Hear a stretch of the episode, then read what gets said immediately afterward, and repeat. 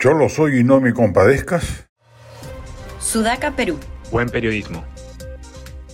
Alejandro Toledo y Pedro Castillo no se imaginan el inmenso daño que le han producido en el país a la posibilidad del surgimiento de una élite política chola con capacidad de asentarse sobre el mayoritario componente identitario que en ese sentido existe en el Perú.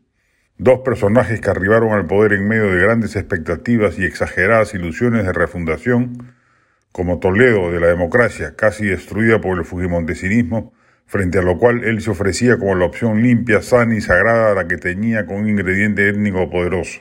Castillo, de la modificación de las estructuras económicas del modelo que nos ha regido desde mediados de los 90 con enorme éxito, pero también con graves falencias que le abrieron las puertas en reiteradas ocasiones a los antisistemas como él. Ollantumala, también cholo, despertó ilusiones de otro tipo, pero el ex comandante del ejército nunca hizo de su identidad técnica, a pesar de haber abrevado de las fuentes etnocaceristas de su progenitor, una variable esencial de su gobierno. Su decepción en esa medida no golpea la línea de flotación de la choledad política, como sí lo hacen los agraviantes y corruptos regímenes de Toledo y Castillo, quienes hasta hoy, en medio de su desgracia judicial, apelan al componente racial para salir bien librados de la justicia.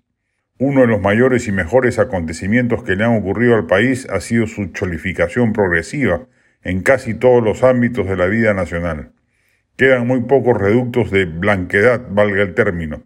La política, la actividad empresarial, la vida cultural, la artística, paulatinamente el protagonismo mediático, van dejando de lado en indistinta medida, pero con la misma tendencia, los parámetros tradicionales y abriéndole paso a la identidad mayoritaria del país.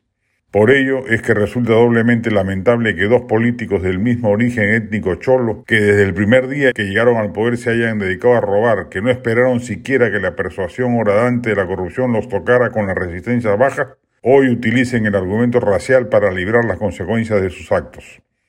Son pocos, felizmente, los que se compran ese falaz argumento, aunque no deja de sorprender que académicos de lustre se hayan sumado a la falacia racial como pretexto para la impunidad.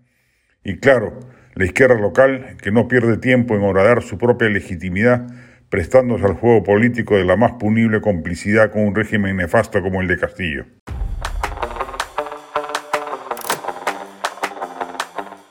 Este podcast llegó gracias a AFE, operador logístico líder en el mercado peruano que brinda servicios de almacenaje, transporte de carga, courier y cómics. Los puedes ubicar en www.afe.pe.